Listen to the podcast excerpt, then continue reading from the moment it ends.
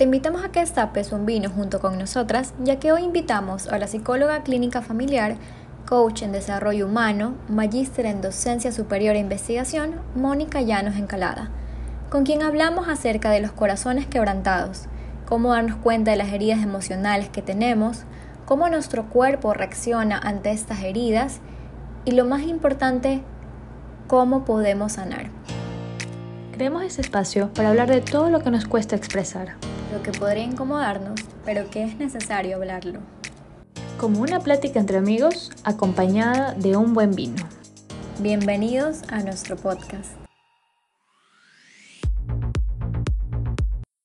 Hola, queremos darle la bienvenida a la psicóloga Mónica Llanos, quien nos va a comentar sobre las heridas emocionales.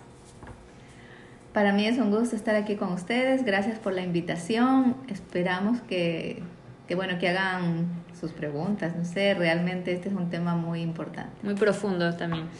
Vamos a enfocarnos más que nada a lo que son los corazones quebrantados que existen diferentes tipos de heridas emocionales, ya sea un rompimiento amoroso, una pérdida de algún familiar, de alguna amistad. Entonces, más que nada, queríamos que nos comentes cómo sabemos que la tenemos y... Y no nos hemos dado cuenta. Es muy importante reconocer que tenemos una herida porque las guardamos, las guardamos y luego explotamos y no sabemos por qué. Ya, yo voy a hacer una diferencia entre heridas emocionales y quebrantamiento de corazón porque las heridas emocionales es como que pueden ir en diferentes niveles, pueden ser como muy leves hasta llegar a ser muy profundas. Entonces, todas las personas, todos los seres humanos, hemos sido heridos emocionalmente, entonces es parte de la vida. Parte de la vida es que no siempre las cosas salgan como nos gusta, parte de la vida es que nos lastimen, que, que no se cumplan nuestras expectativas, que nos decepcionemos de las personas, es decir, esa es parte de la vida, ¿no? Pero eh, nos va a tocar tiempo llegar a, eso. Bueno, quizás ya me estoy adelantando a las conclusiones, pero es el hecho un poco de ir diferenciando y decir, bueno, todos en algún momento de nuestras vidas vamos a ser heridos emocionalmente. Ahora, ¿cómo identificar que yo estoy herida emocionalmente? Porque el dolor, producto de una herida, a veces se transforma en amargura. Entonces, cuando yo no puedo tratar una situación o cuando yo no puedo hablar de una persona determinada, cuando yo digo no puedo es porque me desbordan mis emociones y termino o enojándome o llorando. Entonces cuando yo no puedo tener ese diálogo así corrido, es porque algo, algo pasa, o sea, algo pasa que yo no he resuelto a nivel emocional. Sí, yo me acuerdo que cuando estaba en terapia con la psicóloga, ella siempre me, bueno, ella siempre me decía que no es tanto el comentario que diga la persona, sino más bien como que la herida que existe. Siempre dicen como que no es el dedo, sino es la llaga. Entonces habían cierto tipo de comportamientos que yo tenía que no me daba cuenta, pero justamente se acaban como que a relucir este tipo de heridas que yo tenía o, o, más que nada estos detonantes que siempre existen, que son unas pequeñas alertas que nos avisan que hay algo dentro de nosotros que está manifestándose a través de nuestro comportamiento y nuestra forma de ser. Entonces, ¿qué, mi pregunta era, ¿qué tipo de comportamientos eh, podemos llegar a tener o cómo podemos darnos cuenta que una persona está hablando a través de, de la herida? Sí, eh, es importante saber que cuando nosotros somos, tenemos heridas emocionales, eh, hoy en día la ciencia dice que no solamente eso se traduce en, la parte psicológica, comportamental, sino incluso neurológica. Es decir, eh, tenemos emociones, ¿no? que son responsables de nuestro cerebro. Ya vamos a hablar del corazón, porque en realidad desde el punto de vista neurológico, todo pensamiento y emoción se inicia, se procesa en nuestro cerebro, o sea, es decir, en nuestra estructura neuronal del cerebro y ya vamos a ver cómo es que se llega al corazón, pero, pero el punto es que ahí se inicia, ¿no? Ahí se procesa toda, todos los, los pensamientos que están ligados a emociones.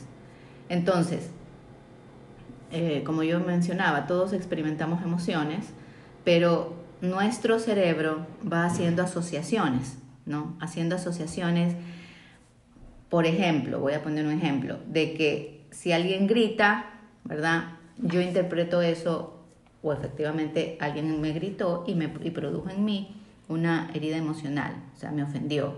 Entonces es como que mi cerebro liga, ¿no?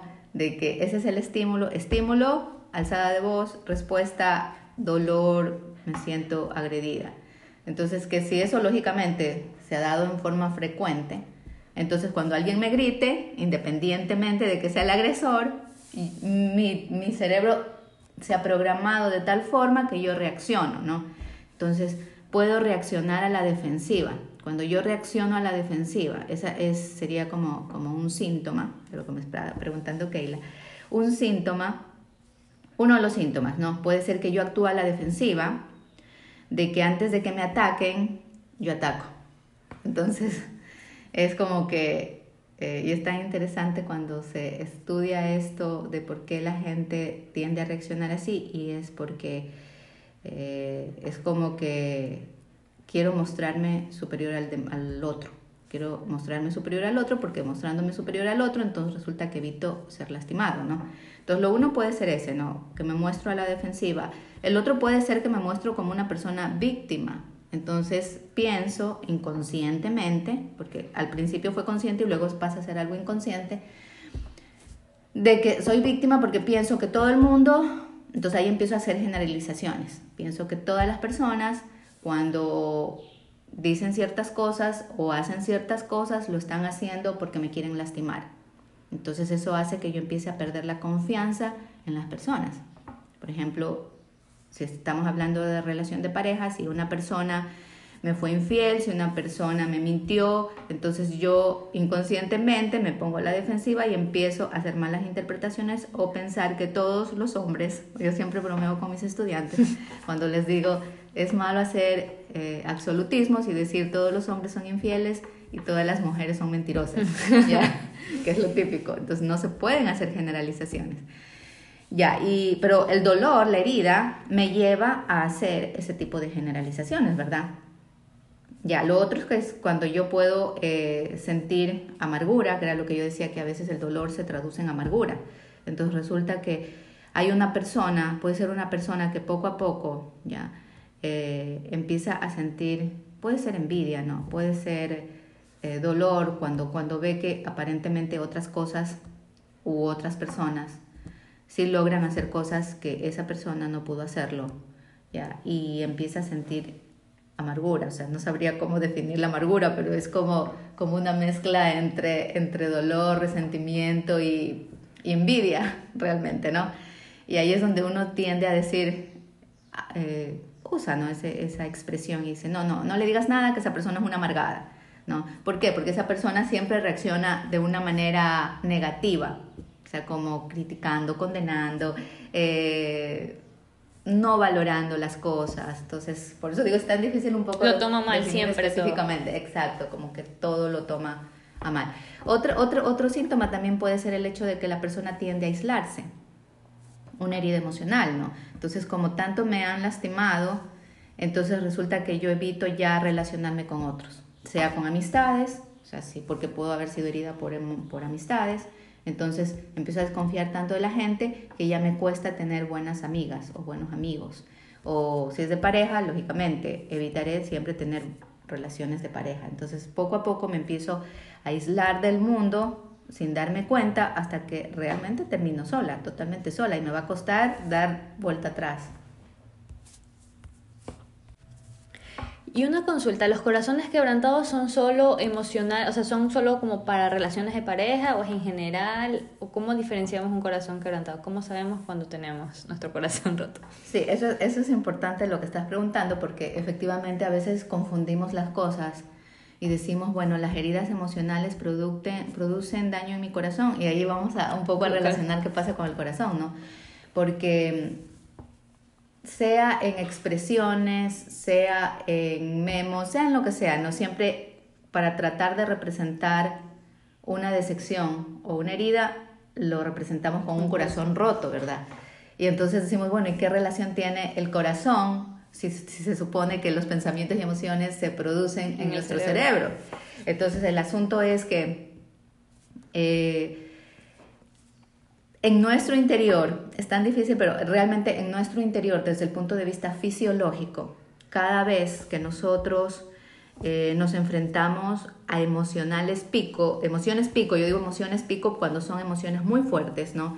Porque una cosa es que, que yo me enoje porque algo no me salió bien, pero si ese, ese enojo se convierte en ira o ese enojo se convierte en algo repetitivo, consistente, que se, ya permanece en el tiempo, entonces, como yo mencionaba hace un momento, empieza a cambiar las estructuras de mi pensamiento. Entonces, a nivel, cuando, cuando tengo esas emociones fuertes, eh, empieza a darse toda una, que nuestro cerebro es como una fábrica, ¿no? Empieza a darse, a, darse como una serie de asociaciones neuronales en nuestro cerebro y en, nuestro cuerpo, empieza a secretar una serie de hormonas para ponernos como en alerta. Es decir, esas hormonas lo que hacen es que eh, instintivamente yo trate de protegerme porque tenemos el instinto de la conservación, entonces es, es, como instintivo que querramos protegernos cuando alguien nos agrede, por ejemplo. ¿ya? Entonces una forma de protegernos cuando alguien nos agrede es con esas conductas que mencionábamos anteriormente. Entonces cuando esa carga hormonal y esa carga empieza a mandar órdenes Ah, bueno, se altera, se altera la presión arterial, se altera la presión sanguínea, la respiración, es decir, nuestro, nuestro cuerpo empieza como a colapsar, es decir, se empieza a producir un desequilibrio total de nuestro organismo y lógicamente eso afecta a nuestro corazón. Sí, sí se siente una presión en el pecho cuando uno siente un dolor. Que, que te vas a morir. Una presión horrible, un dolor. Hasta cuando uno sueña, tiene sueño feo, se levanta con eso en el corazón, en el pecho y de verdad que es una sensación fea. Es como una presión que sientes y a mí al menos me llena de ansiedad. A mí también empiezas a, perder el oxígeno y a respirar rápido hasta que se pasa poco a poco, pero es así. Y uno piensa que ese dolor es psicológico, pero realmente es fisiológico. O sea, por el, por el cuerpo, claro. Es el, cuerpo es el resultado de algo que se procesó a nivel cerebral y a nivel emocional se procesó y terminó somatizándose, o sea, terminó expresándose en el cuerpo y en el corazón principalmente. Incluso hay estudios que dicen que, que mm, las, los casos de depresión, ¿no? o sea, mejor yo quiero decir, hay una relación directa entre los casos de depresión, de tristeza profunda, ¿no? Con enfermedades del corazón. Porque están constantemente brotando con esa sensación, creo, en el pecho, me imagino. Sí, pero sin embargo, esas son emocionales, o sea, emociones fuertes que si permanecen en el tiempo van a terminar afectando nuestro corazón. Pero hay emociones súper dolorosas, ¿ya? Que pueden producir como un impacto como similar a aquel que se fue dando sistemáticamente. No sé si me explico. O sea, es como que, por ejemplo, yo perdí un, un, ser querido. Entonces, para mí fue tan fuerte el dolor que sí es posible que realmente me duela el corazón. Exacto. Por ejemplo, yo eh, estaba hace un tiempo atrás, yo vi un documental, porque hoy en día hay lo que se llama el síndrome del corazón quebrantado. O sea, es un síndrome ya comprobado científicamente. Entonces, eh, yo estaba leyendo, viendo un documental hace unos años atrás de cómo se originó, o sea, cómo descubrieron esto del síndrome del corazón quebrantado. Y era porque hace muchos años, en un país europeo que no recuerdo, pero hace muchos años atrás, una chica eh, perdió a su papá y era el, último miembro de su familia, digámoslo así, con el que ella tenía y la relación que ella tenía con su papá era una relación muy cercana, muy fuerte, ¿no? Y ella, bueno, sufrió, lloró, o sea, experimentó su duelo, pero le dolía el corazón, ¿ya? Literalmente le dolía el corazón, le dolía el corazón. Y era un dolor fuerte que efectivamente la ahogaba, o sea, como ustedes dicen, que no podía respirar, que, que sentías que se le aceleraba el ritmo cardíaco, etcétera, etcétera. Y bueno, y le daban calmantes y todo, pero ella decía, no, o sea, algo pasa con mi corazón, realmente mi corazón me duele. Entonces, los estudiosos, no, porque aquí la típica te dicen, no, anda donde el psicólogo y se acabó, pero allá se preocupan mucho de ahondar en la ciencia y empezaron a, hacerle estudios a su corazón y ellos encontraron que realmente había como, como ciertas rajaduras en la musculatura del corazón. O sea, realmente estaba roto. O sea, realmente el corazón estaba quebrantado, o sea, estaba eh, fisiológicamente hablando, sí había como rasgos, Fisuras. fisuras, esa es la palabra, como fisuras en el corazón. Entonces, a partir de allí, los eh, científicos empezaron a estudiar para ver si había algún tipo de asociación de esto que ellos habían observado y descubrieron, a través de todo un estudio, ¿verdad? Ellos fueron descubriendo que efectivamente cuando había ese tipo de dolor, de, impresión, de impresiones tan fuertes que la persona no lo podía procesar, se producía el corazón quebrantado. O sea, ya pasa a ser algo físico, Real. real. Qué miedo, ¿no? o sea, yo De puedo decir órganos. que realmente mi corazón está quebrantado y no saberlo. Ajá. O ¿Y sea, cómo no- sabemos, ajá, cómo ahorita, o sea, ya en serio, cómo sabemos si lo podemos, se puede sanar ya fisiológicamente y emocionalmente el corazón quebrantado? O sea, si me han roto muchas veces el corazón, creo que a muchas personas no, si- diferentes heridas, diferentes casos, este, no sé si se ha ido rompiendo un poco, ¿cómo sabemos? O, y saber si tal vez con buenas emociones y todo se vuelve a recuperar o ya se queda para siempre la marca, la herida. ¿Y cómo saber que ya lo hemos sanado de a poco? Mm. Bueno, primero que se sana de a poco, siempre se sana de a poco, pero, o sea, yo siempre digo, gracias a Dios sí hay eh, esperanza, o sea, sí hay un proceso de sanidad interior, pero lo importante para que haya esa sanidad interior, debe, debemos aprender a gestionar nuestras emociones, ¿ya? O sea, gestionar nuestras emociones es saber que soy un ser integral, que soy un ser que tiene emociones y que tengo que aprender a procesar y a manejar mis emociones. Es difícil. ¿Cómo Claro, se hace eso? pero se va, se va aprendiendo. Por ejemplo, a veces pensamos que solamente el dolor es el que nos daña, pero la ira también Es nos daña. Exacto. Entonces, yo siempre digo, no es malo que te enojes. De hecho, no, uno no está obligado, ¿verdad? A aceptar todo lo que las personas le dicen o, o tratar de mostrarse como esa, esa persona dulce, amorosa, que siempre dice sí a todo y que no cuestiona nada y que siempre calla. O sea, irse a ese extremo de extrema bondad, ¿no? que es una falsa bondad, extrema bondad, también es dañino. Entonces yo digo, el punto es qué haces con tu enojo. Entonces no es malo enojarse, lo malo es llegar a la ira, porque la ira ya es irracional, ¿no? Entonces no es malo enojarse. Tienes que aprender a expresar las emociones en palabras, ¿no? También, tie- eh, como di- dices, eh, si una, ¿por qué una persona constantemente me está lastimando? No necesariamente es porque una o varias personas me están lastimando, es porque yo también estoy permitiendo Entiendo, que me lastimen. Entonces, ¿qué está pasando conmigo? Que constantemente me estoy metiendo en relaciones en las cuales termino lastimada. Entonces, algo está pasando también conmigo, no solo con nosotros, o sea, es de doble vía, ¿no? Entonces, ahí entra todo un proceso de análisis, si lo queremos hacer en primera instancia, sí, un proceso de análisis, de decir, eh, con todo un proceso de racionalización, ¿no? De decir, eh, analizar la situación, es como desapegarme de la situación y tratar de verlo de una manera muy objetiva y muy racional, de decir qué está pasando, o sea, por qué me lastima tanto lo que esta persona dice o lo que esta persona hace. Ya tiene que ver con lo que esta persona dice o tiene que ver conmigo, es decir, ¿dónde está mi carencia emocional? Porque a veces las permitimos ser lastimados por nuestras propias carencias emocionales. Falta de carácter emocional sería ahí, porque no estamos poniendo un límite, sino que nos dejamos, nos dejamos llevar, o sea, dejamos que todas las personas influyan en nosotros y nosotros no, no decimos sí o no, y eso sí, como usted dice, eso se guarda y al final explotamos con las personas que no debemos. Exactamente. Sí, pero cuando ah, yo hablo, o sea, por ejemplo, carencias emocionales en el sentido de hay, hay necesidades emocionales. Realmente este tema de las emociones es tan amplio como ustedes están dando Profundo, cuenta, ¿no? sí. Eh, pero, por ejemplo, hay necesidades emocionales que son como las necesidades fisiológicas, así como tenemos necesidad de- del agua, del alimento, del vestuario, de la salud. También hay necesidades así básicas, que es el amor, el valor, la aceptación, la pertenencia, la seguridad.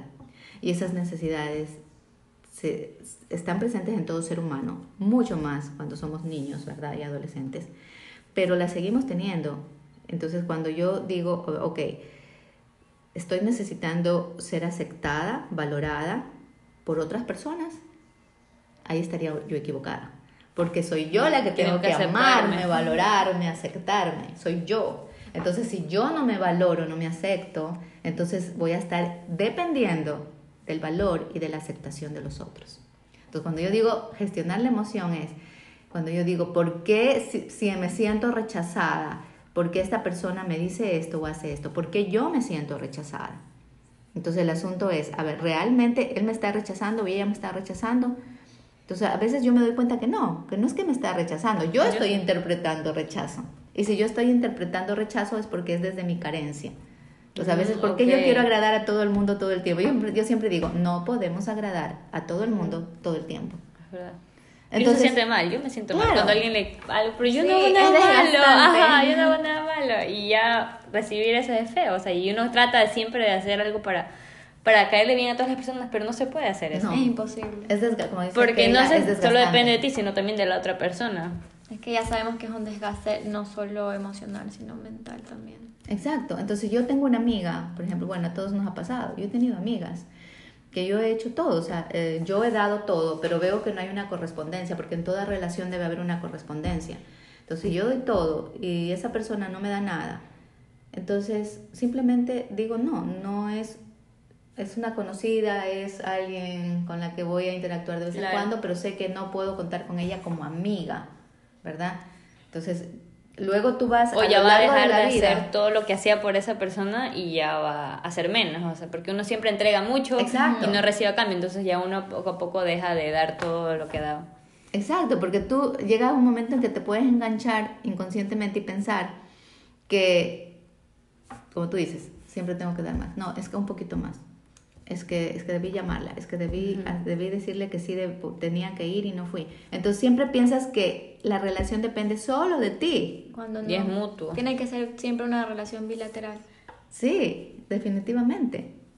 Entonces, eh, bueno, eh, ahora el asunto es que sí, tú hay niveles en los que tú puedes trabajar sola.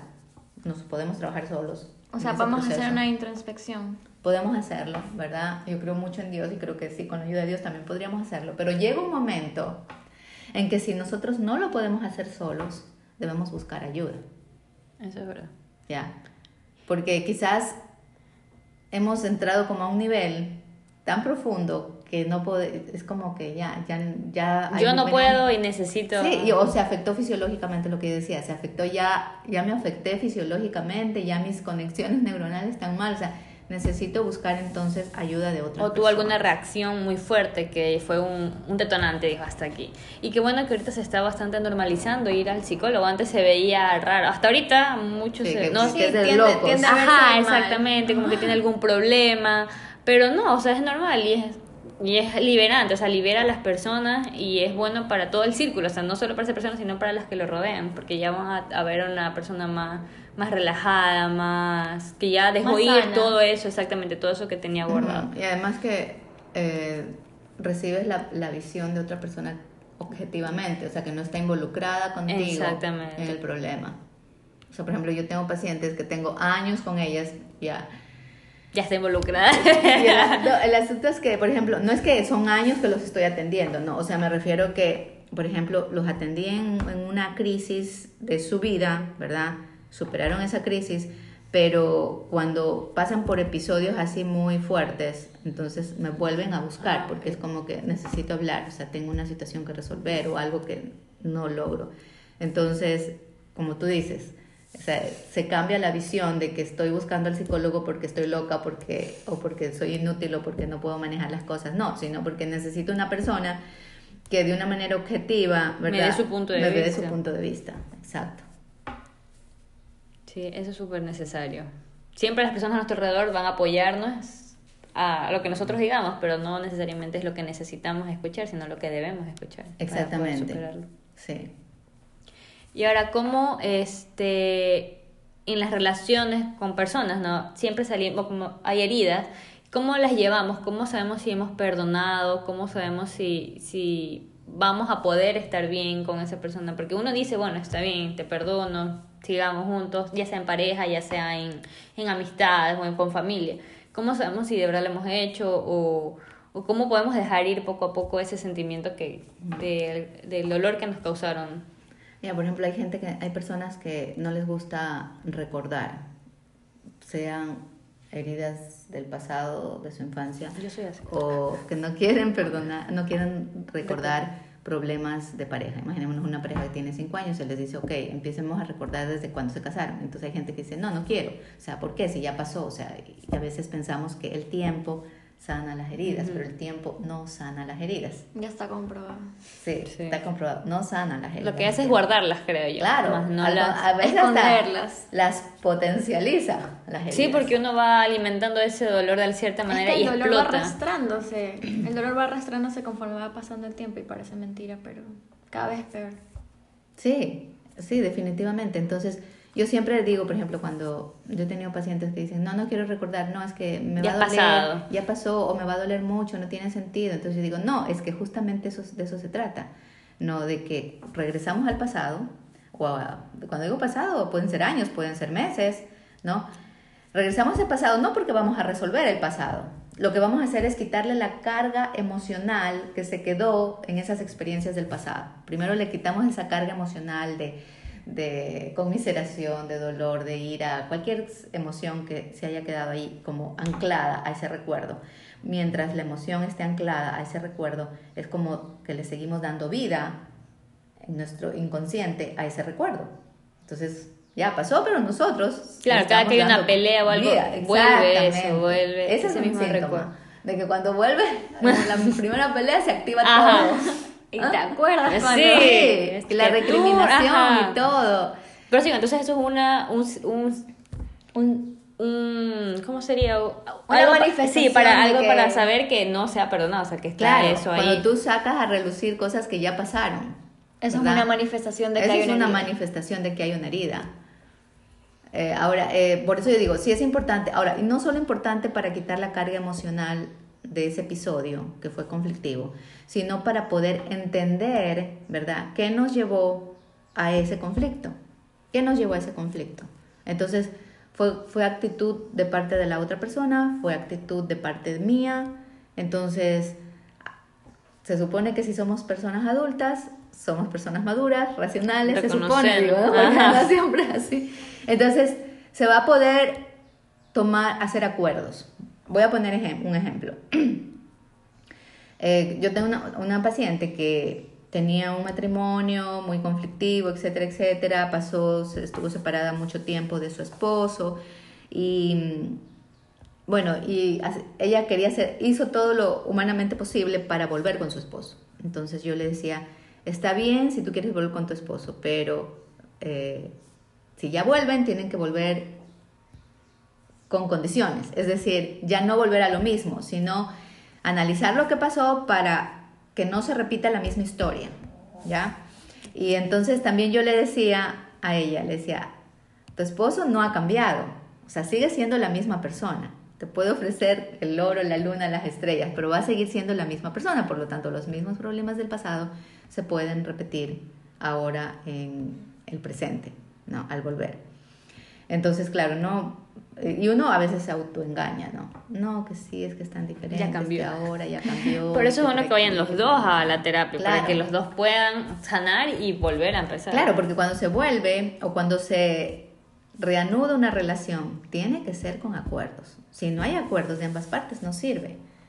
Entonces resulta que, bueno, volvió con esta persona, volvió con su esposo, y, y al poco tiempo los conflictos, los mismos Volvieron episodios volvieron a aparecer.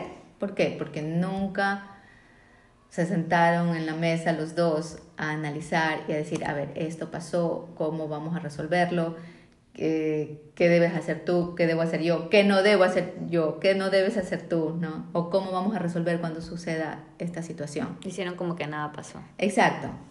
Entonces ahí es donde tú dices, bueno, hubo perdón, comillas, hubo perdón, pero no hubo restitución. Es decir, el perdón significa restitución. Por ejemplo, si yo eh, a mi hija la insulto, ya, entonces me voy a sentir mal, ella se va a sentir herida. Y si yo le digo, sabes que perdóname, perdóname, y ella me perdona de corazón, y yo también le he pedido perdón de corazón en ese momento, entre comillas, le he pedido perdón de corazón, porque puede ser producto de, de la culpa y del remordimiento, ¿ya? Pero no del arrepentimiento, sino producto del remordimiento.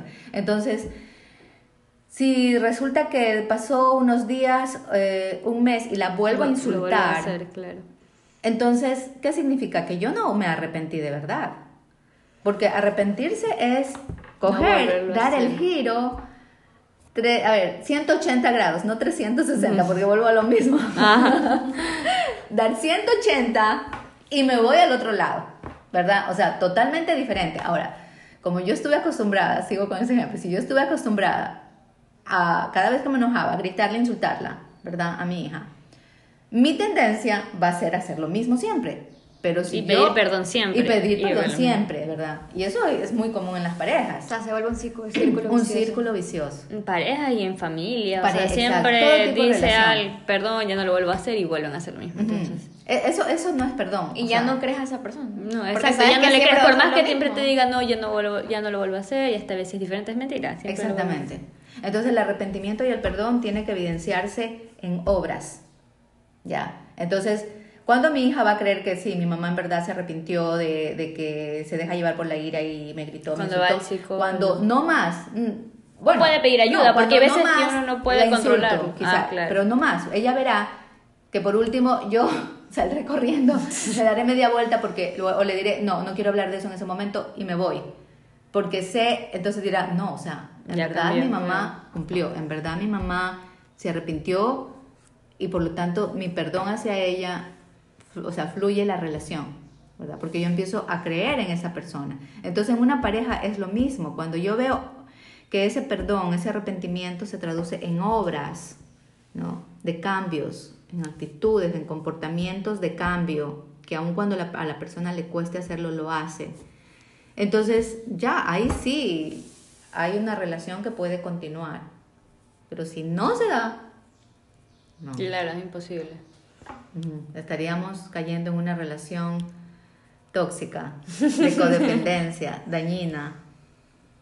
Que de eso vamos a hablar en algún Que ese episodio. Ajá, otro- otro eso es otro tema, tema, porque esto sí. es tan largo que no podemos hablar de todo uno solo. Sí, Sí. vamos a hablar de las relaciones tóxicas. Que así le dicen, pero suena feo, la verdad. no Pero sí, está, está muy... Sí, o sea, el, Pero el sí. término realmente se llama relaciones de codependencia, ¿no? Eh, en el término psicológico. Y hoy en día se le usa el, el término tóxica. todo, no, pero es como decir, oye, esa relación es dañina para ti, no, te está aniquilando. E igual, puede ser en cualquier tipo de relación. Sí, familiar, de amistad. Sí. ¿Y cuál serían, cuáles serían las recomendaciones para las personas que tienen los corazones quebrantados?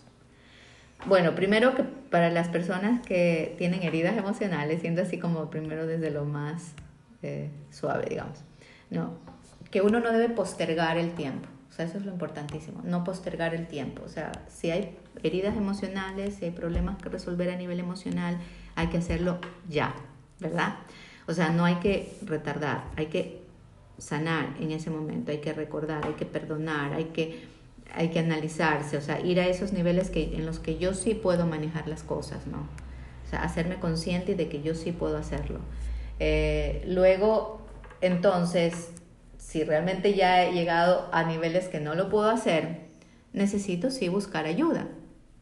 Ya, o sea, necesito buscar ayuda. A veces podemos buscar ayuda de personas, por ejemplo, un amigo, eh, un líder espiritual, pero hay ocasiones en que dependiendo del nivel de afectación sí ya necesitamos la ayuda profesional, ya, de psicólogos, de psiquiatras, y digo de psiquiatras porque el psicólogo no medica, ya, pero el Ujú. psiquiatra sí medica, Claro. entonces un psicólogo que, que me diagnostique, por ejemplo, que yo estoy deprimida, me va a referir a un psiquiatra para que yo tome antidepresivos.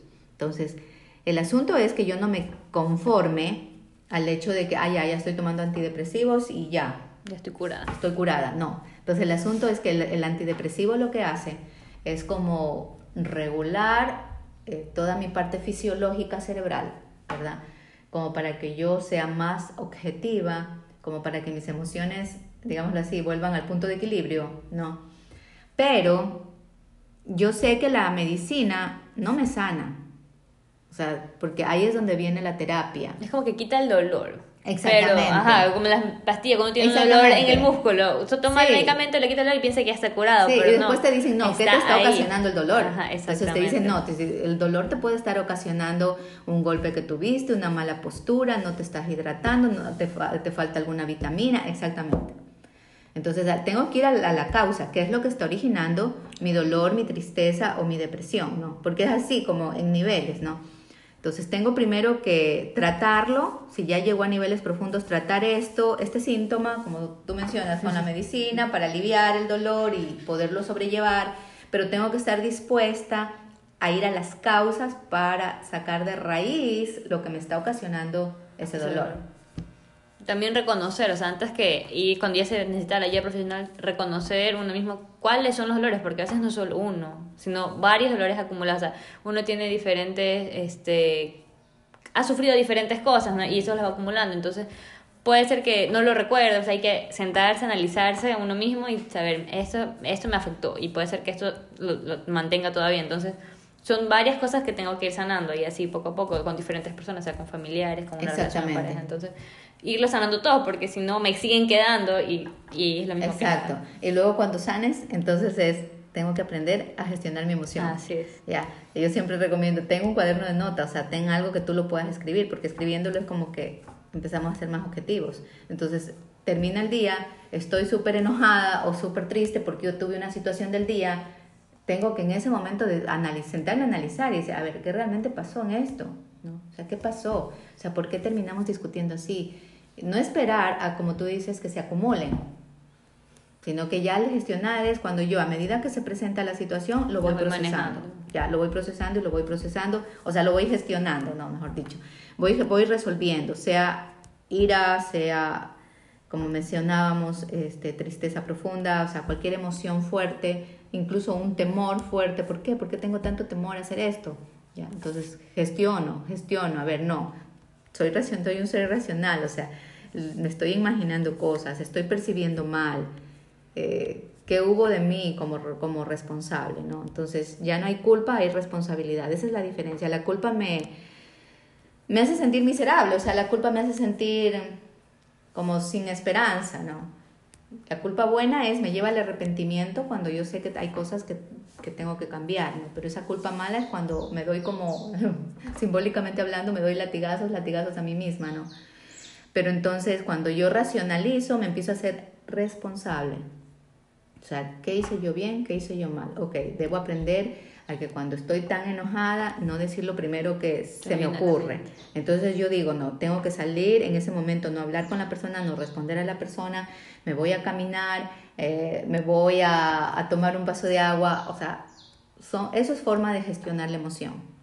No es que la reprimo, sino que simplemente salgo de eso, pero llega un momento en que digo, ya, ok, me tranquilicé, puede ser en ese día, puede ser máximo al día siguiente, entonces yo voy y hablo con la persona. Sabes que esto pasó, esto me molestó, esto no es así, yo no estoy de acuerdo, no estoy dispuesta a que las cosas sigan así. Entonces estoy gestionando la emoción y estoy gestionando lo que generó esa emoción para que no se vuelva a repetir. Pero no es acumula, acumula, acumula.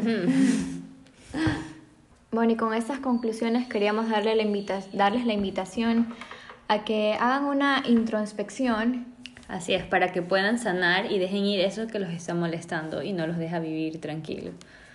Así que queríamos brindar, así que brindamos por la salud emocional. Emocional. Y gracias por acompañarnos en este episodio, lo esperamos en el siguiente. Si tienen alguna historia suya, ya saben, nos pueden escribir en nuestras redes sociales o a nuestro correo. Arroba entre historias y vino. Bye. Bye.